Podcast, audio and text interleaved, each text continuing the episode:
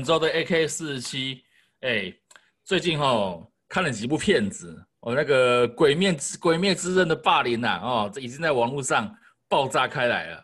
哎，我不知道你最近有没有看什么电影？哎，我最近哦，我最近只有看了一部叫那个《黑色校规》吧。对啊，比较没有太多时间看太多其他的影集，所以你没看鬼，所以你没看鬼灭喽？嗯，对，没有看。你怎么可以不看鬼灭？这么好看的东西，你怎么可以不看？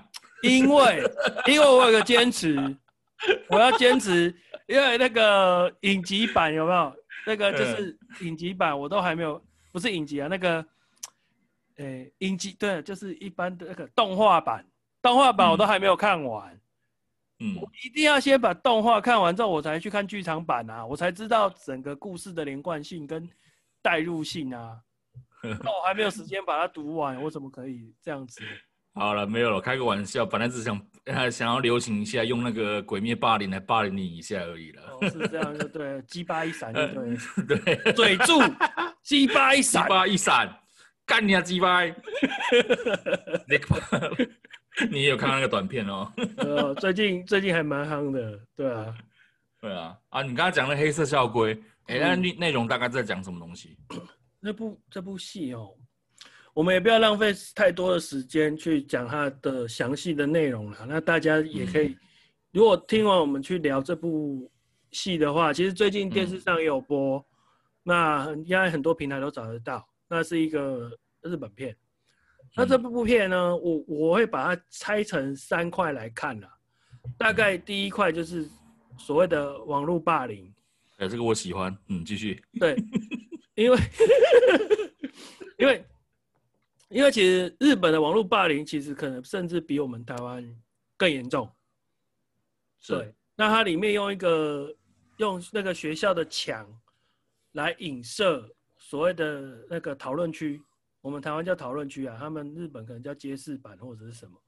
那反正就是我们常常看到的嘛。那就像好，我们刚刚那个最近有很多重要的事情，最近也有一个网红，那个 IG 那个拍照，然后乱入有没有？有没有呢？对对对对，那后面的后面当然有挺他，也有骂他的人。那这当中。那就会有一些存在一些霸凌的空间，对。那有的人是可能是很理性的在讨论这件事情，可是也会有一些人就纯粹是为了去宣泄或者是为了谩骂而去的，是，对。那其实这就是他他用那个墙来影射那个网络霸凌讨论区的霸凌的一个状况。那另外他还有一个我看到的一个点是，每一个人身上。可能或多或少都带有一些所谓的标签，或者是特色，嗯、或者是诶、过去的历史，种种种种都好，反正你身上一定会有一些一些人家所谓的 tag，类似 tag 之类的，对。然后再来还有一块就是，呃、欸，有点那个，呃、欸，社呃、欸、社会的缩影啊，政治的缩影，因为它里面有提到就是那个校长。的这个角色，我会把它看成，因为校长就像学校的总统、总统、总理之类的，嗯、对。那他主导整个学校的营运走向跟所有的规则，嗯。那可是到最后所看到的是，反正从头到尾他在那边搞东搞西，搞了那么多校规出来，来搞死你们这些平民老百姓。因为我会觉得学生就像个平民老百姓的代入，对。嗯。那他妈搞了一大堆校规，都是你搞出来的，结果。下面的人反抗啦，啊，干，然后他们证明，然后平民百姓证明自己是对的的时候，那校长只轻轻拍拍屁股讲了一句：“一定要有人负责。”对，那都不会有人，不用有人退学，不用什么，就是反正最后责任就是下面的我们一般那个可能他辅佐的人嘛。如果是在政治体系里面，可能就是行政院长啊，或者是什么发言人啊，对，就是他们去下台，嗯、然后。可是老百姓也很悲哀的是，这样就很开心了，是，就接受了，就接受。只要有人负责，嗯，对。然后你只要拿到你要的糖果，因为学他们学校里面是以那个女主角要被退学来当做引爆点。那、嗯、相对的，好，我们在争取劳工权益，那我们争取到了，好，有糖果了。然后那当初立二法的人，啊，就都没人骂他，就就就这样结束了。好了，就像我们现在最近台湾影射台湾那个最近那个什么，我们最近还是什么莱猪、啊、对嘛，莱猪嘛。嗯我们先不讨论来猪来牛的由来或者是怎么样，我们先不讨论。当假如我们台湾真的全民在大反抗，那大反抗到最后，那如果说蔡英文政府说，那好吧，那我们就撤回吧，我们跟美国毁约，我们不进来猪了。那可能把老百姓就过个三天五天就忘了，啊，也不会去就责啊，也不会说蔡真正要蔡英文下台。嗯，对。我我先不讨论说就是比较深蓝、泛蓝，或者是比较政治偏激一点。我说比较一般般的老百姓，可能就、嗯、就是啊，反正我就就反正就没有来租了嘛。那、嗯、那就这样吧，就结束了，就淡忘了，就不会去要求当初的始作俑者要做负责。对，对。其实你刚刚讲的这些东西哦，跟我们之前的很多。媒体人说的话都很接近，就是说今天其实啊讲讲句玩笑话啦，他们很喜欢用台湾老百姓都很健忘这件事情来带过，就是说今天如果发生一件事情，哦，跟你刚刚讲的一样，只要有一个人出来扛住了，大家心里觉得嗯我满足了，好，我就不再去想这件事情了。但是其实这个事情的根源它一直都在那边，会不会再来一次你也不知道，因为这件反正这这次过了就算了。下次出来的我再骂，但是没有去想到说这次事情解决完了，我们还是要冷静下去想一下，到底是从什么样的地方造成这样的决策，然后开始去深究这个问题，真正把那些造成这种现象的人把他揪出来，然后再做一些处置。我想你的意思应该是这样子吧？对啊，没错啊，就是其实最近其实我会觉得其实蛮多影片也都在讨论这种。就是真正背后的藏镜人啊，嗯、一连串诡计阴谋背后真正的藏镜人，最后都是反而他就是可以一直逍遥法外，对，一直逍遥法外，然后一直都是旁边的人在牺牲。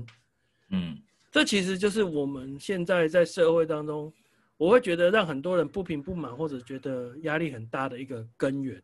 所以最近在很多电影题材里面都会一直。丢进这个元素，我不知道你有没有看过一部韩国电影叫《VIP》？没有。哦，他反正他有一个，反正他是当中有一个外国人也是啊，他就很很拽，因为他是扮演他好像是 FBI、CIA 吧，那他就跟韩国去做交涉，那他就一直一直在重犯重放那个男那个男主角这个犯人，一个变态杀人魔。嗯那一直他一直要求，反正韩国的这些办案单位就是一直叫他放掉他，放掉他，放掉他。那那我看了，以我在旁边是一个看戏的人，就会觉得，干这个王八蛋为什么他妈的就是不会不会出事情？那当然最，最电影最后就是反噬的力量，就是韩国的可能特务单位，他就是反正老子也不干了，老子就跟你对着干，老子就是要把你毙掉。对，嗯、那最后就比较解气、啊，那就是现代人就是这样，嗯、就是最后就是要看那个正义得以伸张。嗯，这个叫做诗的正义。对，不管嘛，反正但至少就有有一个正义得以伸张，但是在现实社会当中很难。嗯，很难。对，哎呀、啊，所以就出来挡子弹的通常都是小喽啰啊。小喽啰说不定也不小哦。嗯，反正要对不对？你要帮总统挡子弹，他当中也是经过了那个干掉多少人才有办法爬到总统身边，对不对？我应该要这样讲啊，讲手下好了。对啊，嗯，一定是某个人的手下。你在目前在新闻上看到很多出来引咎负责的人，通常都不是真的要负责的那一个人。对对对对对对对对。对，这个这也是蛮有意思的啊，因为这个。如果说很多刑案呐、啊，你把它重新用这个角度回去看的话，可能很多结果都会让你大吃一惊，你就会觉得啊，原来幕后真正主使人竟然是那一个人。对啊，我们看到的东西都只是，哎，看到被抓的，看到被被被打下台的，可能都只是一些打手而已，或者是只是他一个旁边的一个随侍而已。那你犯罪集团也是啊。对啊。你现在很很现在有组织有头脑的犯罪集团被抓到都是都是下面的小猫，好不好？嗯，对啊。真正在上面的人，他还是躲躲得好好的。对啊，哎，所以说为什么很多人他不平不满现在社会的现状，嗯、原因也在这啊。嗯、对啊，对啊。好，还有你刚刚讲的一个东西，就是关于网络霸凌的部分。嗯，哦，关于网络霸凌，我想问一下，就是我们先先撇开网络，然后我们就把它，我们就把它总归纳为霸凌这两个字就好了。嗯，你本身有没有被人家霸凌过的经验？一定会有啊。在大概在什么时候？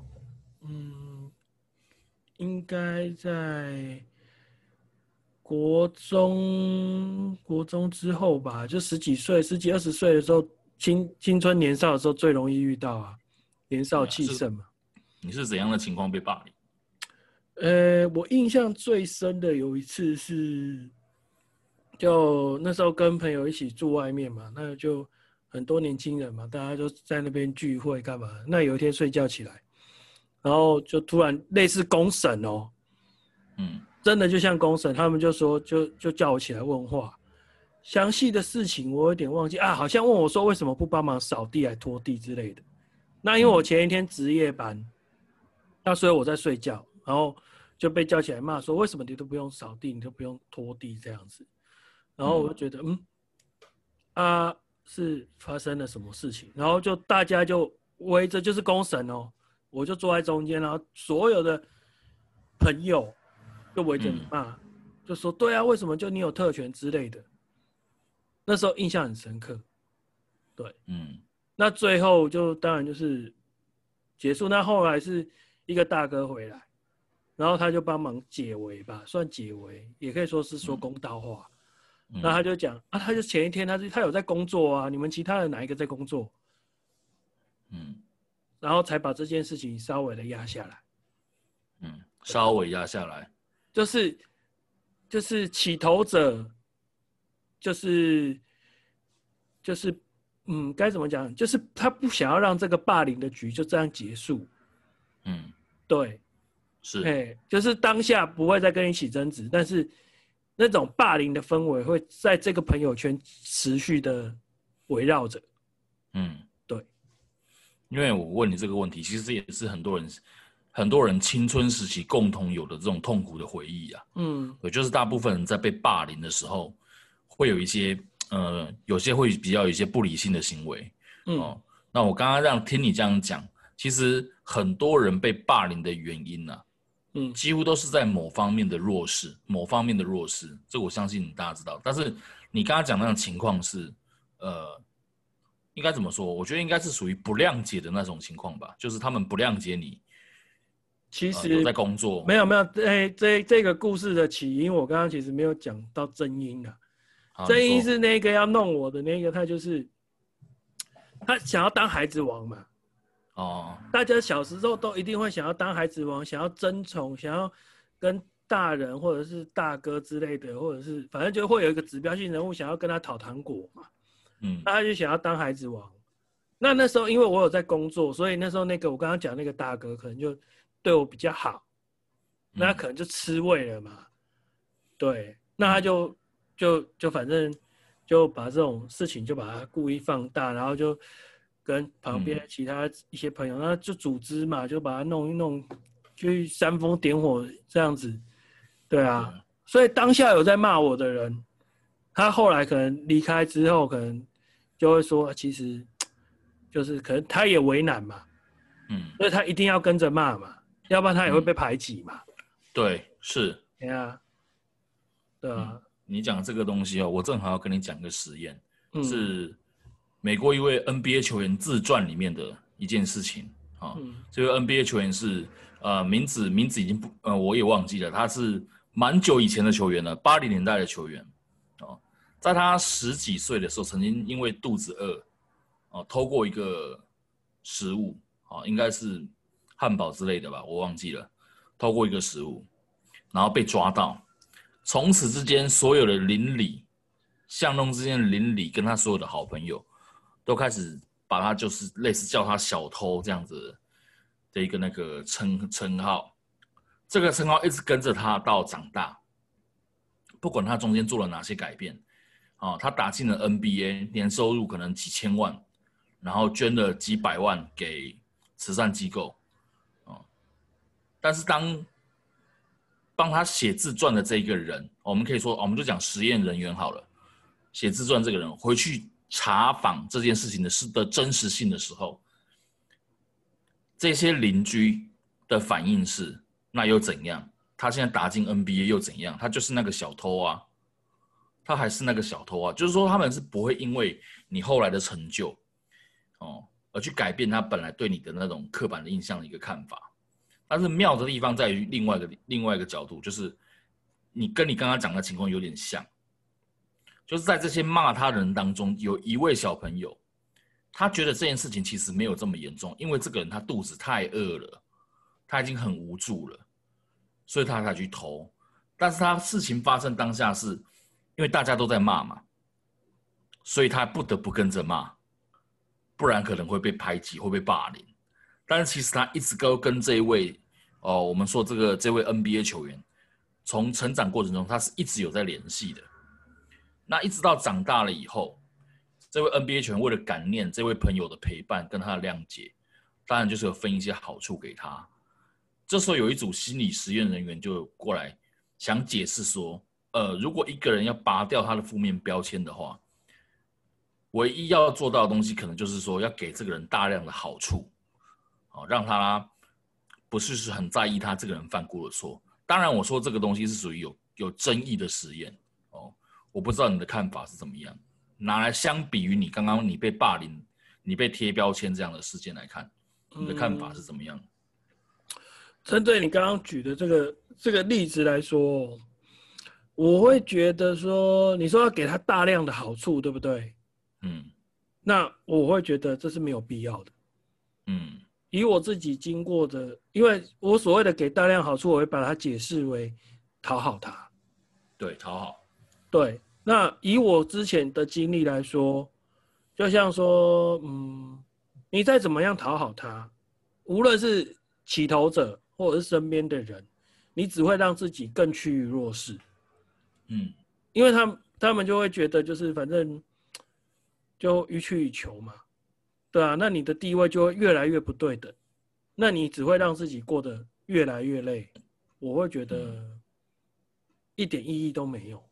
对，而且你有一天会被扒个精光，你什么都没了，嗯、你还能够给他什么？对，对。那我觉得比较我自己选择的方式是面对他，接受他。嗯，我觉得无论是处于任何一种霸凌状态，先去先去接受他，去面对他。对，不不要用这种所谓讨好的方式去处理这件事情吧。对啊。因为我刚刚说那个实验哈，嗯，另外一组反对方的人认为说，那个有拿他好处的那一个人，并非一开始是贴他标签的那一个人，而是他本来就跟这个 NBA 圈本来就有一定的交情在，只是说碍于当下的那个场景，他必须得跟着那群对对附和他一直这样骂。其实，在我们生活周遭，你会发现有些朋友，你敢。呃，你可能在某些人的耳中听到说，哎，某个人在某个人背后讲这些坏话。我认为这个地方有点危险的地方，就是说不定那一个人他当下他不想跟这个人起争执，不想跟这个人起冲突，所以他才可能附和个一两句而已，并不代表说，哎，他真的跟着那个人一起去霸凌你。可是因为大部分人被这样子一弄的时候，往往会往比较严重的角度去想，好，最可怕的地方就是想说，哎，是不是全部的人都很讨厌我？嗯，是不是所有的人都这样憎恨我？其实冷静下来想，冷静一阵子过后，你可能会发现说，当初在骂你的那些人，他们可能都会过来跟你表达，嗯，当初可能呃这件事情其实也没有这么严重了，怎么怎么样的。你后来的朋友有这样子过来去找你吗？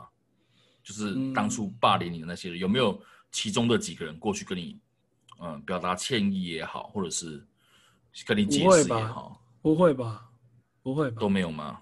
嗯，没有，因为我应应该说这种霸凌事件哦，嗯，有应该说有很多种形象跟霸凌你的人的个性跟特质有差。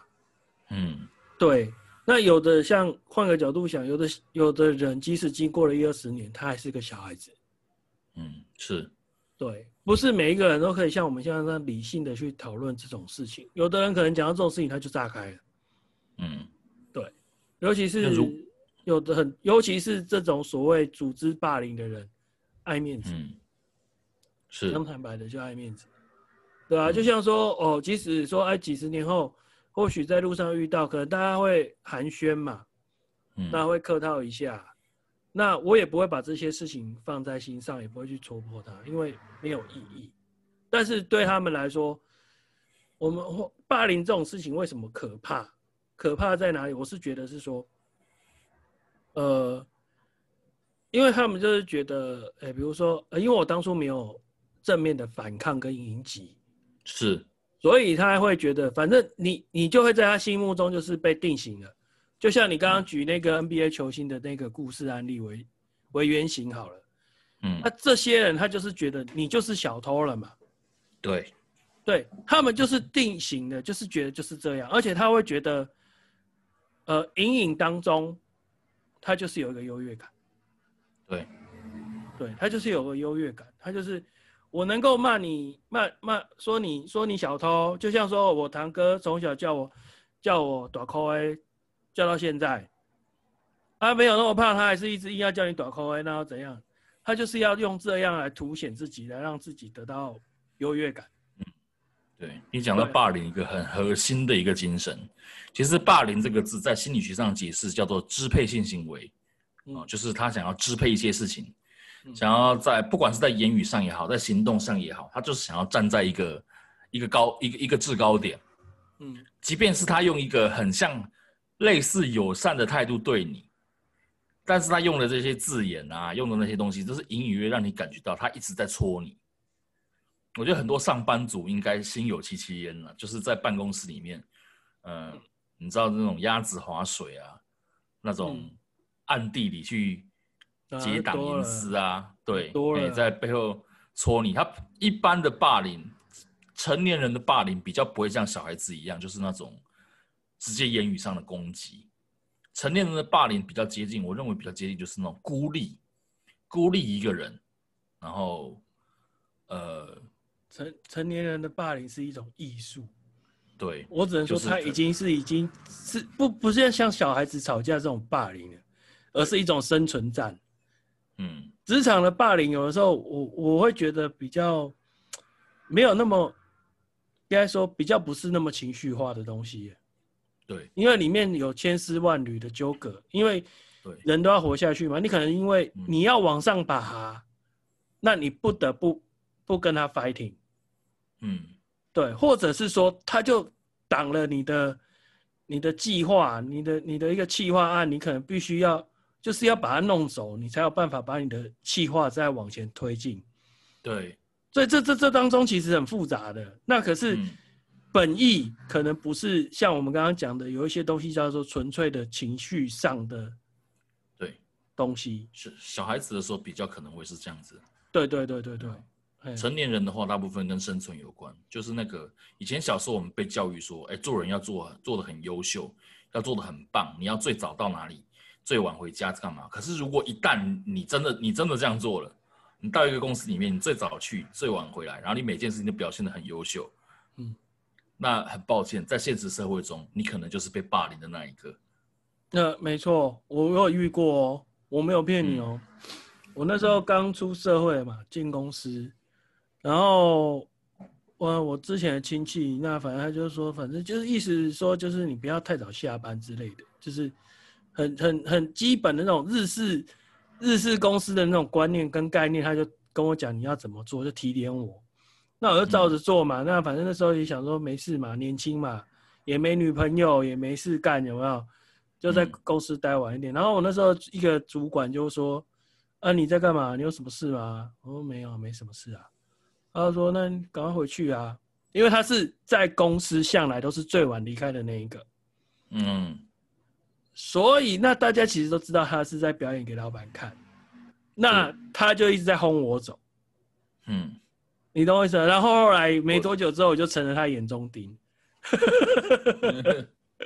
是，对啊，就是有时候你这个努力，这在这个这个是其实，在成人的世界里面，这种霸凌哦，嗯，应该可以说是一种常态，每天每个人都会经历的一种常态。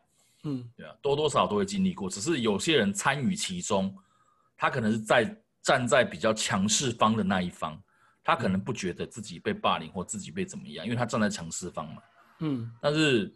如果你是在比较弱势方，就像比方说你是被孤立的那一个人的话，嗯，啊，就是即便是你每天都把你自己该做的事情做好了，嗯，你也没有去得罪谁，嗯，但可能就是因为你，你就是因为这样表现的，所以被别人看不顺眼了，对，他看不顺眼你，你不见得有拿到什么成就，但你可能很努力，所以就惹火到别人了。应该说，霸凌有很多种形态在我们的生活当中出现。我会这么去看，那应该这样说吧。你其实其实就很简单，霸凌最基本的一个概念，你要有个小群体。对，对，那人是群居生活，嗯，你很难当一个永远的孤狼。对，对，那你一定会跟一些一些小团体，或者是跟小团，你不要说什么，你住。你住在一条你你家附近一定有邻居，嗯，有没有邻居？那你要是遇到不好的邻居，爱三姑六婆的，说三道四的，那也是一种霸凌啊，嗯，不是吗？有没有那个三姑六婆最喜欢比的是哦，像我昨天就遇到一个社区那个妈妈就是爸爸啊啊，你你的某某某在哪里？在美国哪里？哦，波士顿哦，我们在密西根呐、啊，啊艾琳老师，哎，你们不不能讲一些、嗯、啊？算了，不不会讲那种。没有，我懂你的意思了。我懂你的，啊、我懂你的那种霸凌的意思。对，就是他很微妙，他不是那种恶言相向的那一种，就是他是藏在那种话语话语里面的一种优越感。对，有点像是一些妈妈会跑去跟一些，呃，我们不要讲妈妈，就讲小时候的某些成绩好的同学好了。嗯，他可能明知道你已经考很烂了。啊，他可能考九十，他就故意跑去问你，哎，你考几分？我考九十，哎，就类似像这样子的感觉，里面没有什么坏话，对啊，但是就是让你感觉就是他在戳你，对，不是不是在戳那些那些三姑六婆根本就不是在戳，那是摆明的就是要要炫耀，好不好？嗯，他就是一种霸凌啊，为什么？对啊，好，那好好险，那我说我不是当事人，那假如我是住在那个社区的。嗯那我不是很尴尬？他妈的，干他的！我我倒不是我的长辈，就要每天就要听这种干话啊！我什么我的谁谁谁在密西根，我的谁谁谁在波士顿，嗯，啊啊干！那那如果好险，我现在是成人，那假如我是小孩子，那那是不是我爸就回来就要开始一贯一顿竹笋炒肉丝，说干为什么他小孩在波士顿？对，啊，为什么你他妈的干你还在台湾他妈对多汤？这种霸凌，这种霸凌真的很可怕。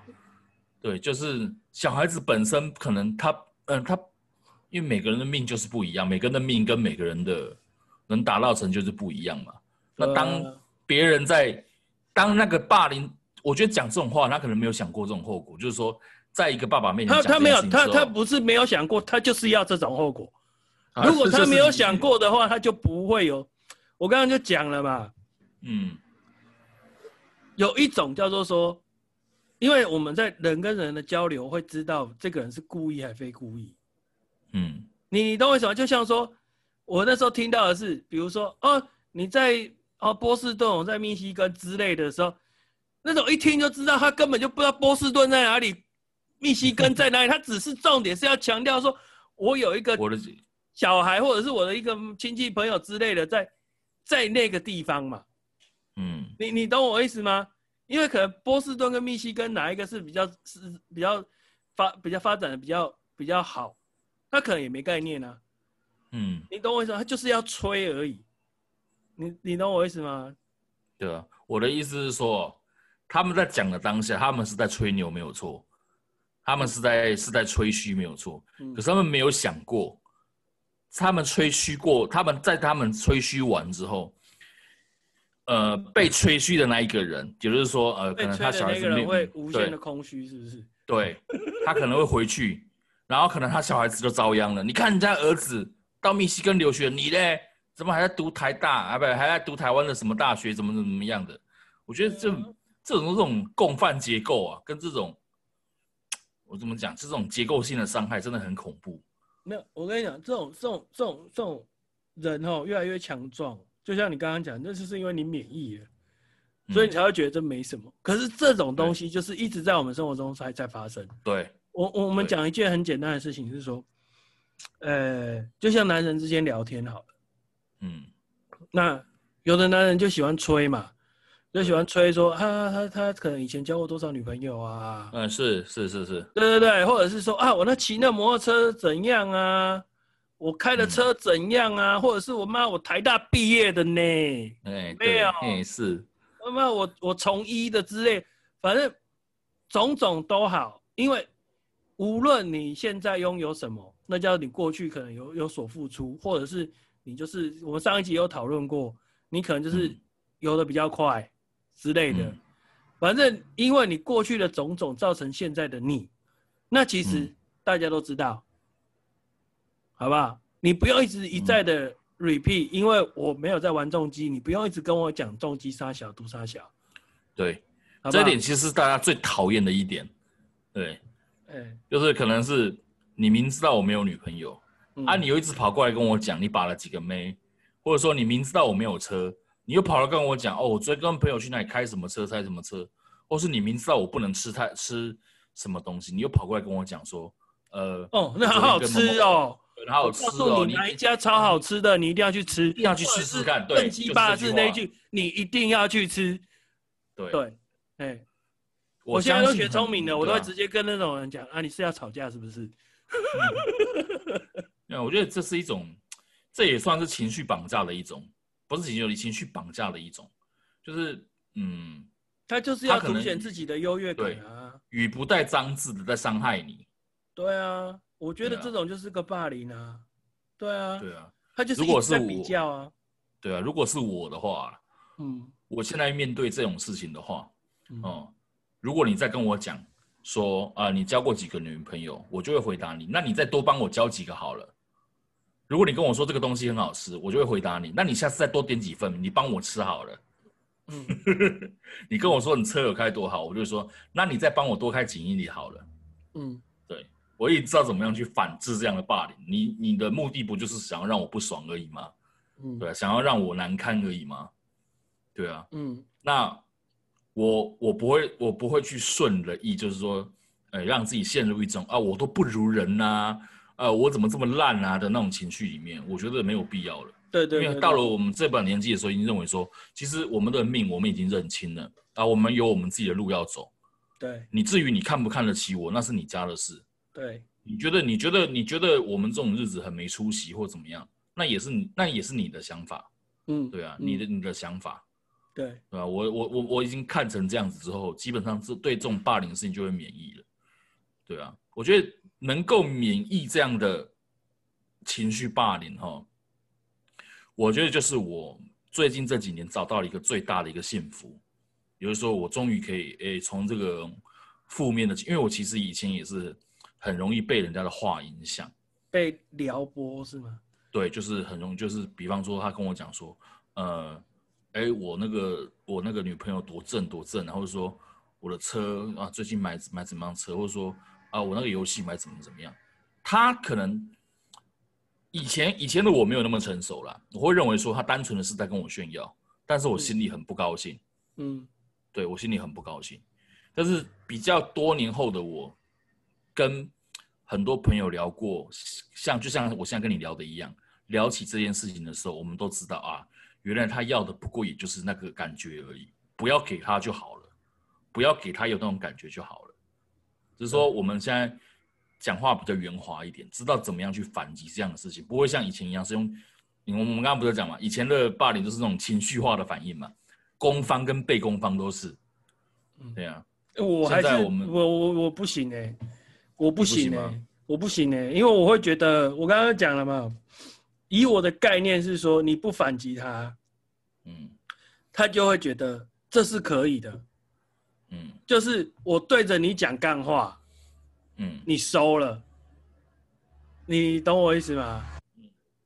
那我我刚刚讲了，假如说你在我面前讲干话，那我可能是因为我会觉得你是你既然有把我当朋友，嗯，我就必须要把话也讲讲出来，我就可能讲说你现在是要找我吵架吧，嗯，对，可能是开玩笑戏谑的跟他讲，但是就是要告诉你说啊。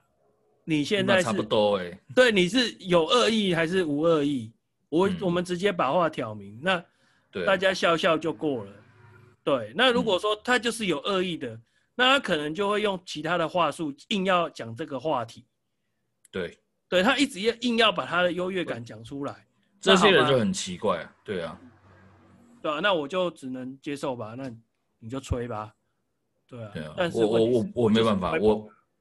我当下，我当下是会反击他，就是我跟他讲那种反击方式，就是我不在意你说什么，你说什么其实跟我没有没有什么关系，那是你家的事情，对，那是你家的事情。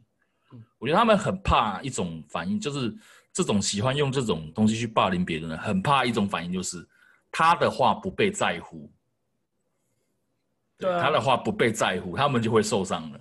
就是我这边可以提供给一些听众朋友，就是一个好的方法。如果你要反击你的霸凌者，首先的一个东西，必须在你自己身上要做到，就是在你的心中，你就要把他的话语权给剥夺掉。怎么剥夺掉？让自己不要在意他说什么。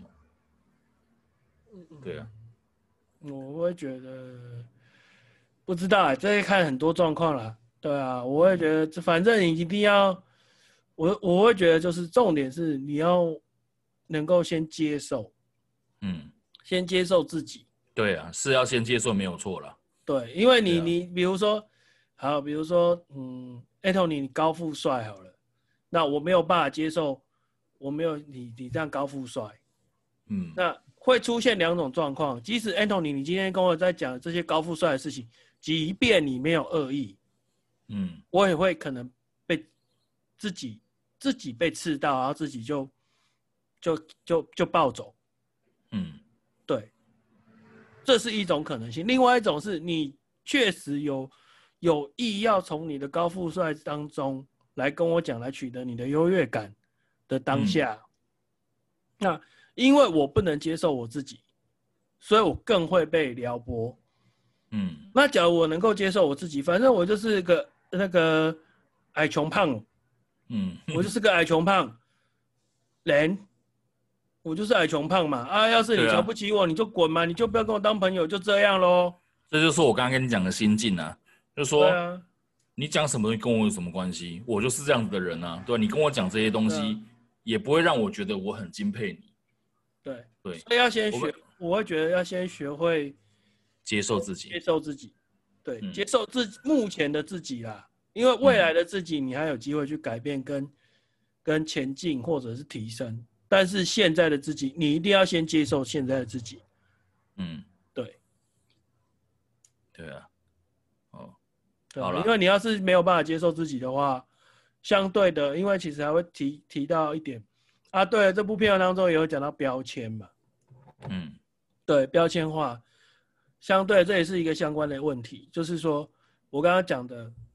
矮肥胖、白富美、高富帅，这是人最最简单的一个标签化，或者是这个人，这个人，嗯，好聪明哦，这个人好笨哦，这个人怎样怎样怎样，每一个人身上多多少少都会有一些标签，即使你今天是一个毫无特色的人，你的特色就是毫无特色，对，就是这样，你身上一定会有一些标签，对了，那。你你能不能去接受它，或者是你知不知道你身上有这些标签？对，无论是自己为自己贴上的，还是别人为你贴上的，你有没有办法知道你有这些特质？讲好听一点叫特质，啊，不好的东西你可能就是缺点，都好。那你要怎么去利用它，或者是改变它？当你没有办法去接受或者正视它的时候，你就没有机会去改变。这是我的看法。嗯，对啊，对啊，是没有错啊。就是说，这个标签这个东西，我觉得对一些比较在意别人眼眼光的人来说，其实被贴标签也算是蛮严重的一件事情啊。嗯，我看过的情况大概就分成两种，第一种就是我们刚刚说的，时间久了，自己也比较成熟了，就会认为说这就是我啊，关你什么事？你的事情也跟我无关啊，这个就比较无所谓。可是哦，在我们年轻的时候，因为我们年轻啊，年轻人大部分都比较在意同才之间的眼光嘛。哦，可能就会有一些反应会出现，要么就是，呃，被别人，比方说被别人说胖子，被别人说恐龙或干嘛，可能就会难过啊或干嘛，哦，但是比较多的情况是，就是他可能会想办法想要去改变这样的形象，可是，一旦他真的做到这个形象的时候，就会跟你刚刚讲的一样，即便你后来变瘦了，你哥哥还是会叫你短扣，嗯，对对，那个标签是。他本来就是你的一部分。我、嗯、我很新，我很喜欢《冰与火之歌》第一集，小恶魔对那个 Snow 说的一句话。他说：“你要把别人对你的标签跟攻击当成是自己的武器，当成是自己的盾牌。嗯，哦，当成自己盾牌，你要永远的面对它，直到这些东西永远都刺痛不了你。嗯，对啊，没错。所以。有标签或者是被霸凌这件事情后，我觉得大家心大家要学会的东西，应该就是说，你去正视它就可以了。你不需要去说啊，别人说你是胖子，我就一定要变成瘦子给你们看。你说我是穷鬼，我以后就一定要赚大钱给你看。其实不必这样，真的不必这样。没有没有没有，我我跟你讲哦，一定要 一定要，因为这也是一个动力。但是做不做得到，这是另外一件事情。我们上一集有提过。我 我要我要表达我要表达的东西是说，即便你赚大钱了，他也不会承认你就是那个赚大钱的人。对，在他眼中，他为他为了保护自己，他一定会认为说你一定是走狗屎运，你一定是干了什么事情才会这样，你绝对不是努力成功的，你不可能赢得了我。对，没错，没错。所以，我们不需要为了改变自己的形象。啊，而刻意的达到某件事情是啊，你说打脸他也好，或者是让他心服口服也好，不必了。你要做的事情应该是去寻找更大度的人，你不要再跟这些小鼻子小眼睛的人混在一起了。当你真的做到你这些目标的时候，其实你你眼中也没有他们的了。没有必要了，因为因为你刚刚讲的一些重点是说，我自己这样看的。嗯，你说无论是有意的霸凌或无意的霸凌者，那。他们是在寻求他们自己的优越感，他们想要让自己就是高人一等。那即使你今天超越他了，他的自我保护机制会让自己反正就打死不承认，对，或者是永远跟你讲波士顿，跟你讲墨密西根，对。然后你跟他讲更，呃，可能你你你在你你在纽约，然后反正他就反正他就永远听不懂什么是纽约。他会自己把耳朵关起来，还会不想听你讲纽约，他只会一直跟你讲波士顿跟密西根。对，这种人的特质就是这样，他们没有办法接受别人比他优秀。对，是，对，那他们、就是、没办法接受，对，没办法接受原本比自己在自己眼中原本比自己低下的人，竟然比自己还要优秀，他们是不可能承认的。对，对啊，而且他就会在自己去找一个小团体，然后一直私下去咬耳朵去攻击你说。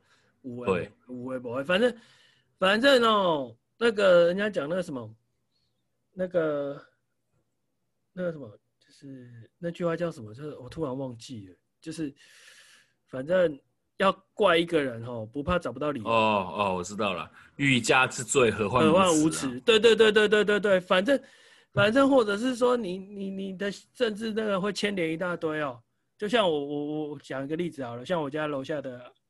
阿伯，他也是很经典，他几乎整条巷子能吵的他都吵，然后就是每天吃饱太闲，就是要找人家吵架。那 我真的我没有骗你，他真的很厉害。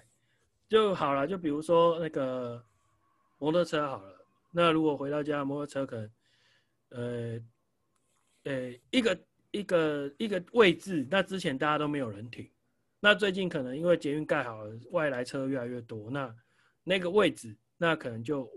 就开始大家会去停了，因为那位置也不是任何人的地方嘛，所以可能你停啊，也可能我停之类。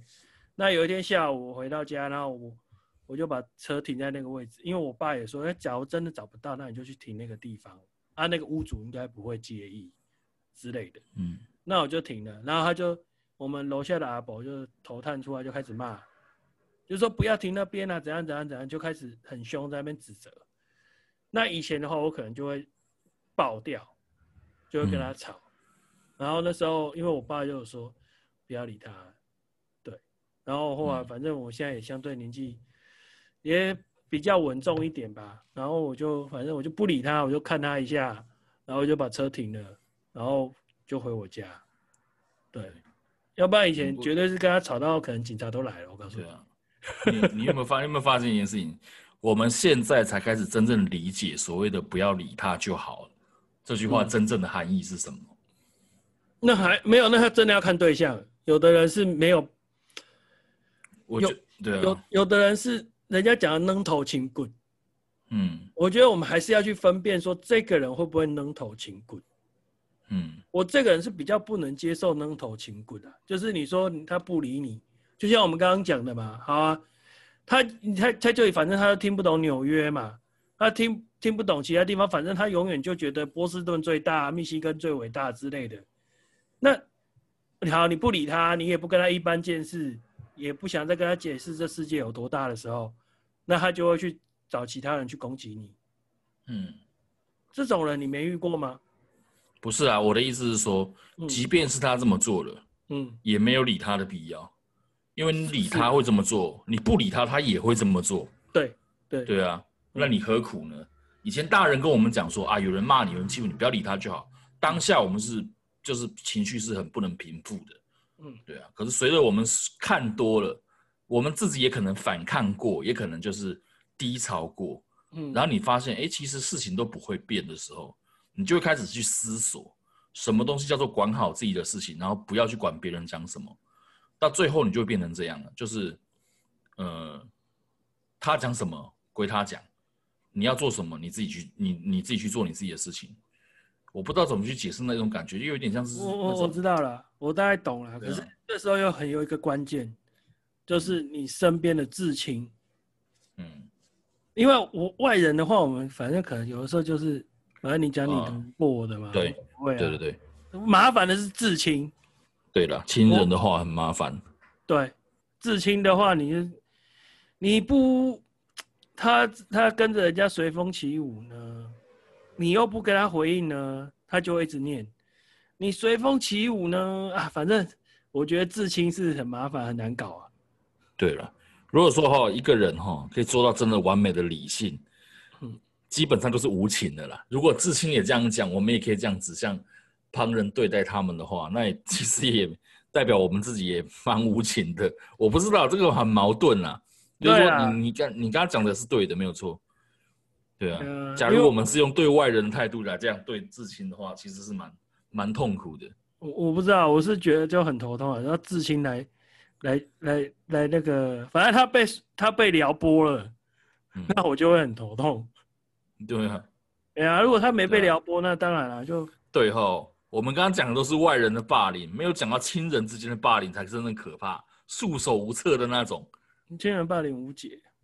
很很难解啦，很难解啦。应该说是你自己的能力很重要。嗯，嗯，就是跟亲人之间的霸凌，就只能你只能用实力证明一切。对啊，就没有什么好讲的。就是你就是带种，你要么就是自己，无论你去外地，你飞去国外，或者是 anyway，反反正要远走他乡。嗯，然后把。你觉得可以照顾的人，或者是你必须照顾的人，带着，远离这些，这些对，只能这样。我自己是觉得是这样了，就是你过好你的生活就好了。其实，对，有的时候就是啊，我只觉得至亲就是一个很难搞的一个问题，对吧？因为老一辈，我们上一代又很奇怪，他明明就知道，可能 A 跟 B 不合。可是呢，他也没办法处理。可是他就硬要叫 A 跟 B 你们两个要在一起。嗯，对，就很奇怪。我也不知道老人家那种，我到目前还没有参透，不好意思。等再过个二三十年，我看有没有办法参透。不会，我觉得你的想法还蛮诚实的，对吧？嗯，还蛮诚实的，因为这种老人家的这种心境，这种东西，我们讲一代跟一代又不一样，搞不好到了我们这一代，我们老了以后，说不定我们是另外一种想法，对啊。对啊，对啊，有可能。所以我说，可能这个看我二三十年之后会不会参透他们到底意义在哪里？对啊，因为我目前会觉得，其实也有很多家庭，就是人家讲，哎、欸，几郎几给带，公妈随郎财啊。嗯，对，就是反正你就是彼彼此也没有没事就不用太联络也没关系啊。嗯，对啊，那反正你过得好就好，你过不好也不关我的事啊。对啊，对了，对啊，好了，嗯，时间也差不多了哈。我们今天的话题大概就是聊上述说的这些东西。至于下礼拜哦，嗯，我想恢复我们一个老传统，嗯，就是抽签。抽抽乐是吧？对，我们好久没有玩这个了。你要抽抽乐。这礼拜，这礼拜我们有准备主题，说起来哈不够刺激。下礼拜我们就来一个抽抽乐，你说如何？哦，好啊，无所谓啊，我已经被你霸凌那么久了，对不对？没有差了啦，无所谓了啦。我有霸凌过你们？你 绝对没有。有啊，你说的哪一件事情我没有说好啊？啊，没有，这是这是这是 demo 给我们听众有没有？啊，所以你是我的反抗霸凌的方式有没有？你是消极的消极的迎合别人，对对对，消极的迎合别人，看他的反应哦。如果他有点良知，就会像 Anthony 一样有没有？还会要害羞一下之类的有没有？那假如有另，那当然大家应该都有遇过有另外一种反应的，只是这是一种比较，我觉得能够比较平和啦。比较平和的去做一个过场，嗯，然后也比较不会把自己的立场都失去。就是我至少有一个委婉的去表达说，哦，我我的立场是什么哦，怎么样哦，嗯，但是我还是接受你的提议，但不代表我没有自己的想法。对，是，对，对啊。我觉得这点是大家都应该永远放在心中的。对，对啊。好了，今天节目就到这里。好，时候也不早了。好，那各位晚安，宝，拜拜。拜。